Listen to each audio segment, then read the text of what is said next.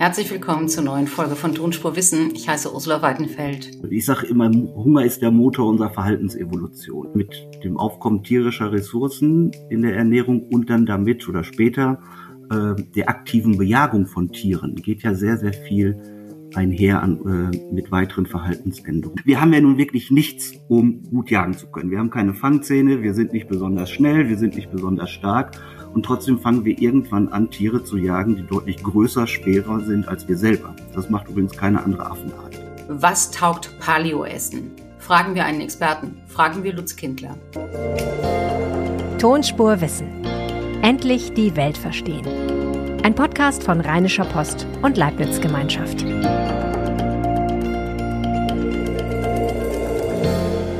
Jede Woche finden wir interessante Themen aus der Wissenschaft. Sagen wir mal so, wir finden natürlich immer nur die Themen, die wir interessant finden. Wenn Sie Ideen und Fragen haben, Gebiete, um die wir uns unbedingt mal kümmern sollten, aus Kultur, Naturwissenschaften, Politik, schicken Sie mir eine Themenmail mit Ihren Wünschen. Ich freue mich drauf. Die Adresse tonspur-post.de. Viele Menschen denken heute, die Ernährung der Steinzeitmenschen sei ganz viel gesünder gewesen als alles, was wir heute essen. Und deshalb versuchen die, möglichst viel Fleisch, Nüsse und Samen zu essen und möglichst wenig Brot, Nudeln und hochzubereitete Speisen. Ist das wirklich schlau? Haben Steinzeitmenschen so gegessen, weil sie es wollten oder weil sie mussten? Welche Bedeutung hatte die Ernährung für das Sozialverhalten? Das alles erklärt mir jetzt Lutz Kindler vom Leibniz Zentrum für Archäologie in Mainz und vom Morepo, dem Archäologischen Forschungszentrum für menschliche Verhaltensevolution. Hallo, Herr Kindler. Hallo. Was haben die Menschen denn früher gegessen und warum? Also ähm, so wie wir uns äh, heute ernähren, ist natürlich erstmal, ich muss wieder zurückgreifen, erstmal natürlich das, das Phänomen der, der Entwicklung von Landwirtschaft und Viehzucht. Ähm, und was der Mensch davor gegessen hat, ist natürlich ein ganz langer Bereich. Wir reden da ja über 300, äh, drei Millionen Jahre Menschheitsgeschichte, in denen der Mensch natürlich auch seine Ernährung entwickelt hat, sein Verhalten dazu entwickelt hat. Das heißt, was hat der Mensch gegessen, ähm, kann ich Ihnen gar nicht beantworten. Zunächst, ähm, ich kann es Ihnen als Entwicklung kurz skizzieren. Wir Menschen stammen von ja, von, von unseren Australopithecin-Vorfahren ab. Das sind, ja, so wollen Vorfahren auf dem Weg zu Menschen, die wir noch nicht Menschen nennen. Die, haben die aber auch keine Affen mehr sind. Nicht? In, dem, in, de, in, dem Sinne nicht. Also Affen sind wir ja alle. Sie sind irgendwie so ein Bindeglied, wird es oft gesehen, zwischen den heute noch lebenden, modernen, äh, großen Affen und uns Menschen. Ähm, diese äh, Australopithecin von einer von dieser, eine Riesengruppe ist das, eine von diesen äh, Arten sind tatsächlich unser Vorfahr gewesen. Und äh, diese Australopithecinen hatten sich tatsächlich noch sehr vegetal ernährt. Also sehr viele Früchte, Wildgräser, ähm, bis hin zu Baumrinde und Ähnlichem kann man dort rekonstruieren.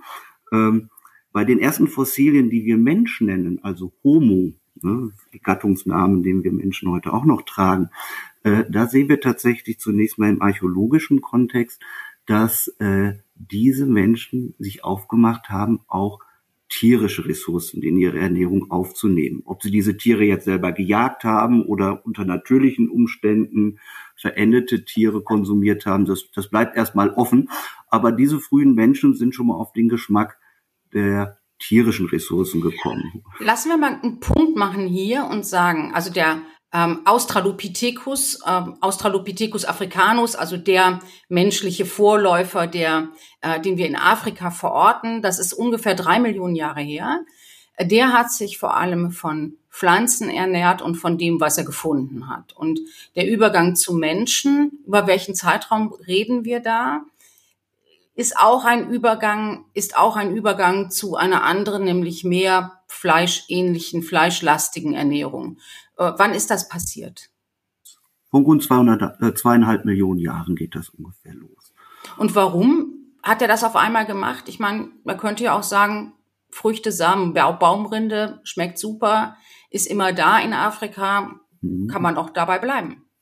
Kann man bei, dabei bleiben? Das ist tatsächlich eine, ähm, das ist eigentlich auch die Frage, die uns Archäologen umtreibt. Weil zunächst mal finden wir es heute natürlich, ne, wir haben ja gerade Sommer, ne, am Grill stehen, Fleisch essen ist ganz toll, Schmeiß, Fleisch schmeckt super. Und nicht für alle, aber für Nicht für alle, aber ja, natürlich. Aber ähm, tatsächlich ist es so, dass ähm, wir auf der einen Seite, dass äh, ich sage immer, Hunger ist der Motor unserer Verhaltensevolution. Ähm, mit mit der Groß, also mit dem Aufkommen tierischer Ressourcen in der Ernährung und dann damit oder später äh, der aktiven Bejagung von Tieren geht ja sehr sehr viel einher an, äh, mit weiteren Verhaltensänderungen. Wir Menschen sind ja, wenn wir uns beide jetzt hier so im Podcast, wir haben, keiner wird uns sehen, aber wir sehen uns gerade bei der Aufnahme. Wir haben ja nun wirklich nichts, um gut jagen zu können. Wir haben keine Fangzähne, wir sind nicht besonders schnell, wir sind nicht besonders stark und trotzdem fangen wir irgendwann an, Tiere zu jagen, die deutlich größer, schwerer sind als wir selber. Das macht übrigens keine andere Affenart.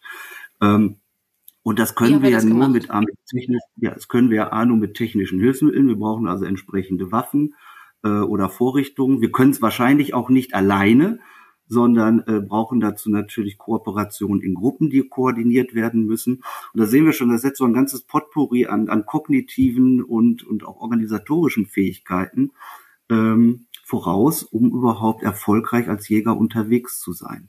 Wenn wir hier nochmal so einen Punkt machen, dann könnte man sagen, der ähm, Australopithecus africanus, also der letzte Nicht-Menschen-Vorläufer des Menschen, war eher ein Pflanzenverzehrer, hat das gegessen, was er gefunden oder sie gefunden hat und was sich so dargeboten hat, wenig Fleisch. Und dann gibt es eine Klimaveränderung wahrscheinlich, es wird kühler, es wird trockener und die Menschen fangen an, in einem offeneren Gelände zu sehen, hey, hier gibt's ja auch Fleisch. Und das hat eine Veränderung auch des Verhaltens zur Folge. Die werden sozialer, weil sie zusammenarbeiten müssen. Genau, genau. Also die, äh, da spielt natürlich auch klimatische Veränderungen. Wir reden ja jetzt gerade in dieser Frühzeitpunkt der Menschwerdung vor allen Dingen über Af die Entwicklung afrikanischer Savannen ähm, mit ja mit Beginn des eiszeitlichen Klimas, ähm, in dem die ja tropischen Wälder, Regenwälder, Galeriewälder weiter zurückgedrängt worden sind und sich vor allen Dingen so Gras- und Savannenlandschaften ausgebreitet haben.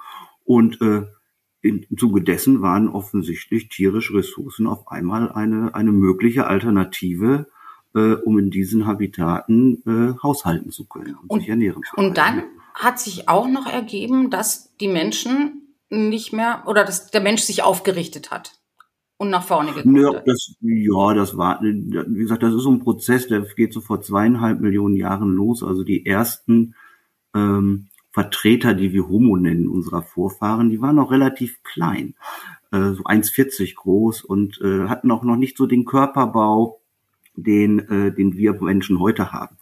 Ähm, zum Beispiel, die hatten noch keinen tonnenförmigen Rippenkasten, das war alles noch eher so triangulär, wie wir es auch von Schimpansen kennen. Ähm, also das, das, wie gesagt, das ist ein längerer Prozess, der vielleicht auch eine Million Jahre gedauert hat, bis auch der ganze Körper umgeformt worden war. Und äh, tatsächlich sehen wir danach auch erst, das ist dann so vor 1,7, 1,8 Millionen Jahren, äh, Menschen im Fossilbeleg, die tatsächlich also unterhalb des Schädels so aussehen wie wir, mit sehr, sehr langen Beinen. Und ähm, und die archäologischen Fundstellen geben auch gute Hinweise darauf, dass diese Menschen dann auch aktiv gejagt haben. Das Jagen großer Tiere, das Fleischessen, das in Gruppen jagen geht auch zusammen und gleichzeitig entwickelt sich eben auch so ein Körperbau mit langen Extremitäten, also langen Beinen, langen Armen. Die Arme brauchte man wahrscheinlich, um Speere werfen zu können, oder? Hatte man schon Speere damals? Äh, ja, das ist immer das Problem in der Archäologie, wenn man äh, äh, mit, mit, mit botanischen Resten, weil Speere macht man ja aus Holz, ähm, das erhält sich natürlich nicht gut über lange Zeit. Die, die ältesten Speere, die wir haben, sind hier aus Deutschland, aus Schöningen, die sind so 400.000 Jahre alt. Ähm, aber das ist letztendlich eine Erhaltungsfrage. Das ist ja nicht so, dass wir sagen können, hey, wir haben den ältesten Speer gefunden, vorher gab's die nicht. Hat den Menschen das Fleisch denn geschmeckt, was sie dann auf einmal, also ich meine, uns ist ja klar, wir reden hier immer über hm. Zeiträume von Millionen Jahren. Da hat nicht einer gestern noch Nüsse gegessen und ist heute ein Mammut, sondern das geht eben über sehr, sehr lange Zeiträume der Evolution. Aber warum hat denen denn auf einmal das Fleisch geschmeckt? Also für unser, ich versuche es gerade schon zu skizzieren, also für unser soziales Verhalten, unser gemeinschaftliches Verhalten kann man das gar nicht hoch genug schätzen, die Entwicklung der Großwildjagd. Wenn wir uns jetzt auf ernährungsrelevante Aspekte beziehen, äh, sieht das Ganze ganz anders aus. Vielleicht unterstreicht das auch nochmals deutlich diesen, diesen sozialen Charakter.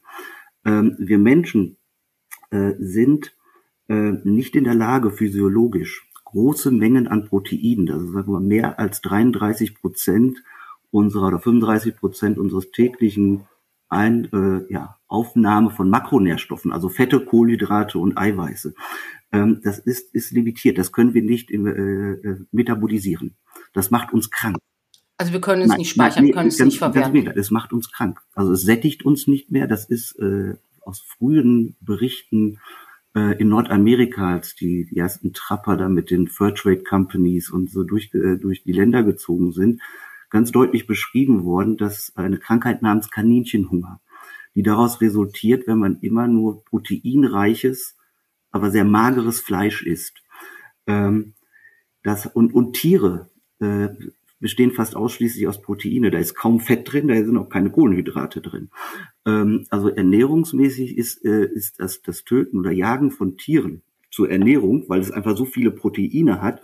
Ähm, ich will nicht sagen Unsinn, aber es, äh, äh, das ist, ich, ich schaffe damit so viel Proteine mit einem Jagdevent, wenn ich ein großes Tier jage, dass ich äh, entweder das gar nicht komplett konsumieren kann oder ich muss es dann durch andere Lebensmittel mit Kohlenhydraten und Fetten komplementieren oder supplementieren. Ähm, deswegen, dieses, dieses Jagen hat äh, ernährungsmäßig, äh, brauche ich das nicht. Brauche ich Aber warum hat man es dann ich gemacht? Glaube, ja, warum hat man es dann gemacht und vor allen Dingen über so einen langen Zeitraum? Ähm, ich glaube, die sozialen Komponenten sind da, sind da immens wichtig. Also Sie würden jetzt sagen, die haben nur gejagt, damit sie was zusammen machen können?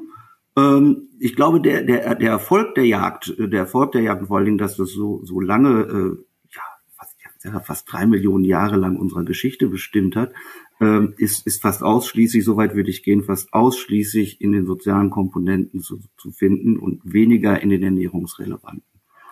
Ja. Und auch weniger in dem, der Klimaveränderung. Man sagt ja eben immer, dass durch die Eiszeit, also die Erdabkühlung in bestimmten Phasen eben einfach mehr Fleisch als, als Gemüse zur Verfügung stand. In, in manchen Bereichen der Welt bestimmt schon. Gucken wir uns die Menschheitsentwicklung in Afrika an. Ähm, seit einer Million Jahre fangen die Menschen an, auch Eierteile außerhalb Afrikas zu besiedeln. Je weiter man nach Norden kommt, gerade im extrem eiszeitlichen Klimata, äh, wird das natürlich mit den Wachstumsperioden sehr, sehr schmal, was Pflanzen angeht. Und ähm, und natürlich sind Pflanzen, klar, Pflanzengesellschaften je nach Klimazone unterschiedlich verteilt. Was aber immer da sind, sind Tiere. Ähm, also diese, diese, diese Fokussierung auf Tiere äh, macht den Menschen natürlich auf einer Seite aber auch frei, andere Räume zu nutzen, weil dort natürlich die Tiere, die sie kennen, mit denen sie umgehen können, vorhanden sind. Da ist zumindest mal eine Nahrungsreserve schon bekannt. Ähm, so ja. Und eben eine sehr nahrhafte, also Fleisch, äh, tierische Fette, tierische Proteine haben ja eben viel mehr Kalorien auch und viel mehr Bums, als wenn man ähm, einen Salat isst. Gut macht die Menge aus. Aber wie gesagt, wir sind, wir sind, was das angeht, sind wir gesagt nochmal, sind wir, sind wir von der Physiologie her beschränkt. Also es ist auch eigentlich egal, wo die Proteine herkommen, ob sie jetzt von den Tieren kommen oder ob sie aus Pflanzen generiert werden. Aber bei Tieren sind sie schon mal da. Sie haben ja schon gesagt, Nahrung, Hunger, ist einst einer der wesentlichen Motoren der menschlichen Entwicklung. Wie entwickelt sich der Mensch unter solchen Bedingungen? Was macht er jetzt anders als früher? Also aus unseren archäologischen Zusammenhängen können wir so sehen, ich sag mal so vor 400.000 Jahren wird das relativ deutlich. Ähm, A, dass äh, Feuer ähm, ja, gewöhnlich an archäologischen Fundstellen genutzt wird. Also das gehört zum Standardrepertoire archäologischer Fundstellen. Äh, und gleichzeitig sehen wir auch erste Hinweise darauf, dass Menschen anfangen, ja, in größeren Gemeinschaften auch größere Tierherden zu jagen. Also wenn wir vorher immer nur sagen können, ja, hat man vielleicht mal hier ein Tier und da ein Tier erlegt, sehen wir jetzt schon, das sind so, so einmalige oder mehrmalige Events, wo gleich mehrere Individuen gejagt werden. Das heißt also die, die was, was, was dann an, an Nahrungsmitteln reinkommt, äh, auf einem Schlag ist deutlich erhöht. Und ähm, das sind dann offensichtlich, ist offensichtlich der Niederschlag, dass da ja mehrere oder größere Gruppen miteinander kooperieren und dann am Ende natürlich auch die Nahrung aufteilen. Hm, und hat es auch damit zu tun, dass die Tiere nur noch zu bestimmten Jahreszeiten äh, durchkommen sozusagen. Also dass die äh, Menschen im nördlichen Europa äh, darauf warten müssen, dass die kommen? Nee, also die Tiere sind ja, sind ja schon vor Ort. Die, natürlich sind die migratorisch und, und ziehen von A nach B, von Nord nach Süd oder von Ost nach West äh, und grasen sich da sozusagen so durch die Eiszeitsteppe. Aber das, das zu antizipieren und zu wissen, äh, wann sind denn die Tiere an welchem Ort auf ihren Routen, wo sind gute Gelegenheiten, Tiere zu jagen, an Wildwechseln, an Flussübergängen, an Furten oder an Engstellen in der Landschaft. Ähm, das können wir den Leuten schon zutrauen. Äh, dass sie, also die, die topografische Lage archäologischer Fundstellen liegt das auch nahe. Also das ist aber, das meine ich auch mit den kognitiven Fähigkeiten und dem Wissen über Landschaften, das Menschen errungen haben müssen um erfolgreich zu jagen, setzt alles dies voraus. Also die kennen das Gebiet, in dem sie leben, sehr, sehr gut und auch die Tiere, die darin leben und was die da machen. Mhm. Natürlich. Und Sie haben eben schon gesagt, äh, wenn man mit größeren Gruppen, größere Gruppen an Tieren jagt, dann teilt man hinterher die Beute auf. Also man verhält sich sozial. Wann fängt man denn an, darüber nachzudenken, was mache ich denn damit, dass ich morgen, übermorgen in 14 Tagen und einem Monat auch noch Fleisch habe? Also deswegen sagte ich das gerade im Zusammenhang mit äh, Feuer wird auf einmal wichtig. Ähm, jetzt können wir das archäologisch nicht eins zu eins übertragen. Das sind erstmal Koinzidenzen. Ähm, Nahrungsvorbe also Nahrungsmittelvorbereitung, Haltbarmachung und ähnlichem liegt da natürlich nah. Ähm, Feuer ist ja da eine Möglichkeit, damit umzugehen, Sachen zu kochen, äh, oder zu rösten oder ähnliches. Es gibt auch andere Möglichkeiten, Sachen haltbar zu machen, aber das hinterlässt erstmal archäologisch nicht unbedingt einen Niederschlag.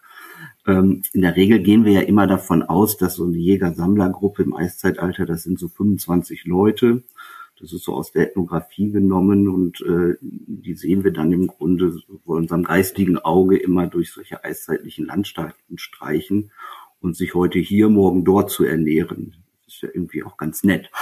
Ähm, wir haben in einer etwas jüngeren Fundstelle äh, aus der Zeit der Neandertaler vor 125.000 Jahren, äh, das ist die letzte Warmzeit, also im Grunde eine Klimaphase ähnlich unserer heutigen, äh, also in Europa im Grunde Urwälder hatten, ähm, konnten wir letztendlich Anfang dieses Jahres war äh, nachweisen, dass dort wiederholt, immer wieder über längere Zeit, große europäische Waldelefanten, die sind heute ausgestorben, gejagt worden sind. Die waren riesig. Die waren also bis zu 14 Tonnen schwer, fast fünf Meter groß.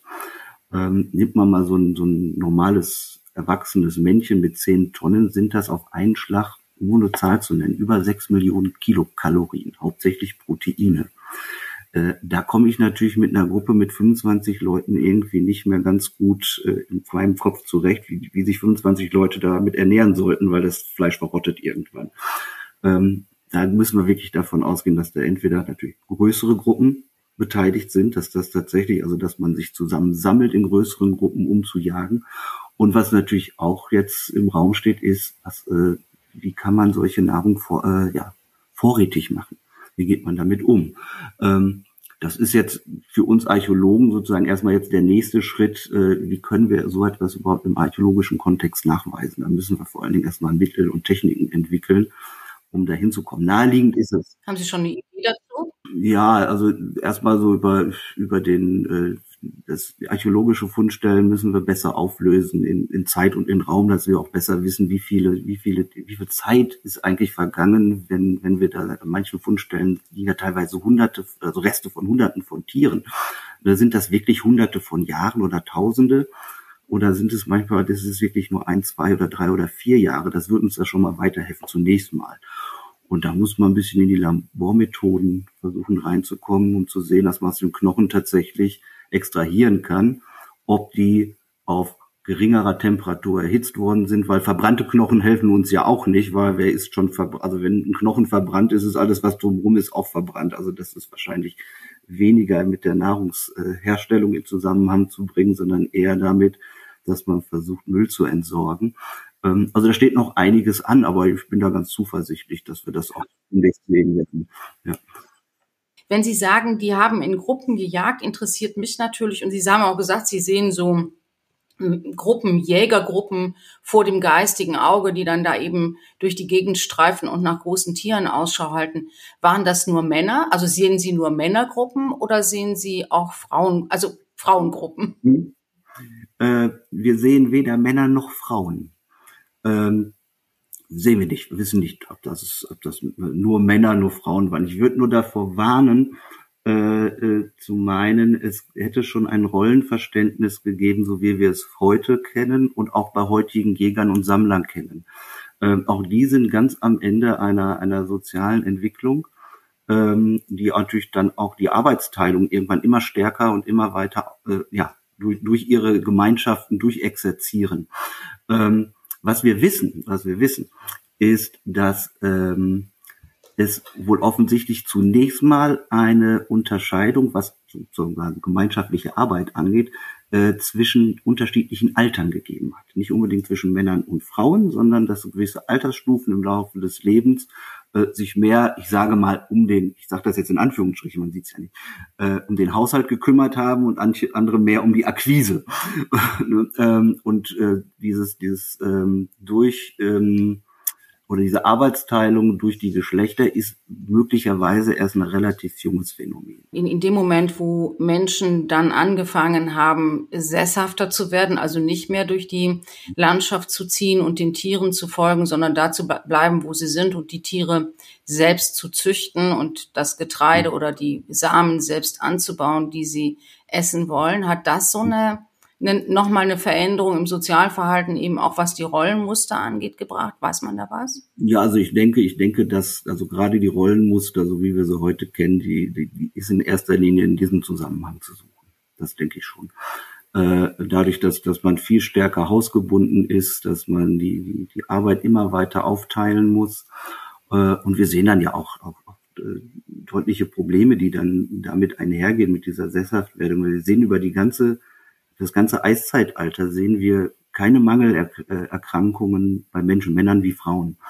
Ähm, wir sehen im Grunde eine, eine, äh, dass Menschen ein, ein, ein gutes hohes Alter erreichen können. Nicht nach heutigen Standards, sondern nach, nach, nach, sag ich mal, nach eher so mittelalterlichen Standards. Und das war also was? Neandertaler, die äh, Skelett haben wir ja reichlich. Sind viele dabei, die äh, 49, 50, 55 geworden sind. Die waren dann zwar schon relativ alt, aber man sieht, dass die ein hartes Leben hatten. Ähm, also Arthrose ist da, ist, ist da gang und gäbe. Aber äh, solche Sachen wie äh, Vitamin D-Mangel, Skorbut, also Vitamin C-Mangel, ähm, Wachstumsstörungen äh, in, der, äh, in der Kindheit und ähnlichem, das kommt erst massenhaft vor mit der Sesshaftwerdung und mit Ackerbau und Viehzucht zunächst mal. Also diese Art von, von ich sag mal, Zivilisationskrankheiten, die sind tatsächlich äh, im, als Jägersammler im Eiszeitalter äh, nicht existent. Da sind wir jetzt bei dem wirklich spannenden Punkt, den ja viele Menschen ähm, bewegen in ihrem Herzen und auch äh, wenn sie einkaufen gehen, nämlich die Frage, Sie sagen, dass dieses Paleo-Essen, also die, das Essen in der Zeit der Jäger und Sammler, offenbar jedenfalls so ausgewogen und gesund war, dass diese Menschen für die damaligen Verhältnisse verdammt alt geworden sind. Würden Sie sagen, das ist heute immer noch so? Also sind die Paleo-Leute auf der richtigen Spur? Puh, ähm, also ich muss ehrlich sagen, ich empfinde, dass diese Diskussion um Paleo und, und auch um, um, um wie ernähre ich mich richtig, das, das, das, das hat sehr viel äh, mit, mit persönlichen Präferenzen zu tun. Und jeder, ist auch richtig, jeder soll sich ja auch das, das, das stricken, was er braucht wenn wir versuchen tatsächlich zu rekonstruieren, was wurde denn in dieser langen Epoche des Eiszeitalters so gegessen.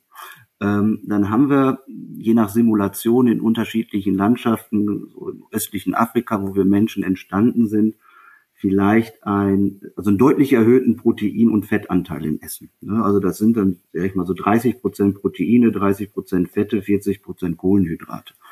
Äh, das weicht schon deutlich davon ab, was die Deutsche Gesellschaft für Ernährung sagt, ist aber jetzt auch noch weit davon entfernt, dass man sagt, meines Erachtens, das ist ein, eine riesige andere oder riesige Umstellung von, äh, von der Ernährung. Ne? Also mehr Proteine, um das zu supplementieren, ein bisschen mehr Fette.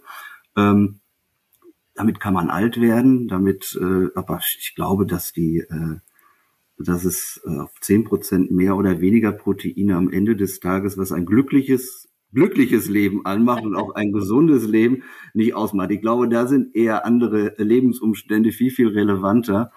äh, die uns das Leben schwer machen, als äh, die Frage, wie viel Proteine lasse ich zu in meinem Herr Kindler, das tröstet mich total. Ja. Vielen, vielen Dank dafür. Und man muss, glaube ich, auch immer natürlich anmerken, dass sich die Menschen, Jäger und Sammler eben einfach auch verdammt viel bewegt haben im, im Vergleich zu ja, denen, also die heute unterwegs sind. Nat natürlich, das ist das eine und ähm, und das andere ist natürlich, wir, wir hantieren heute sehr sehr viel mit, äh, mit, mit, mit ja mit synthetischen Ernährungsbestandteilen, seien es in, ja, und zwar auch in allen Bestandteilen, auch Proteine, Fette und ähnlichem.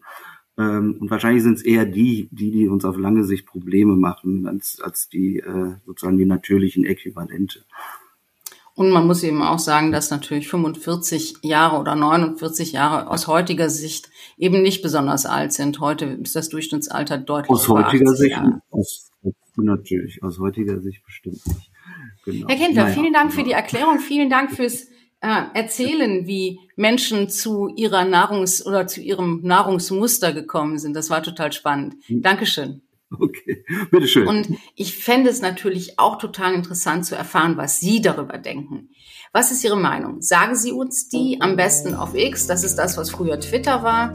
Erwähnen Sie dabei doch bitte gerne die at LeibnizWGL und at rponline. Ich bin auf Twitter at das tut man nicht. Und nächste Woche sind wir wieder da und die neue Folge gibt es dann ab Donnerstagnachmittag. Danke fürs Zuhören und bis bald.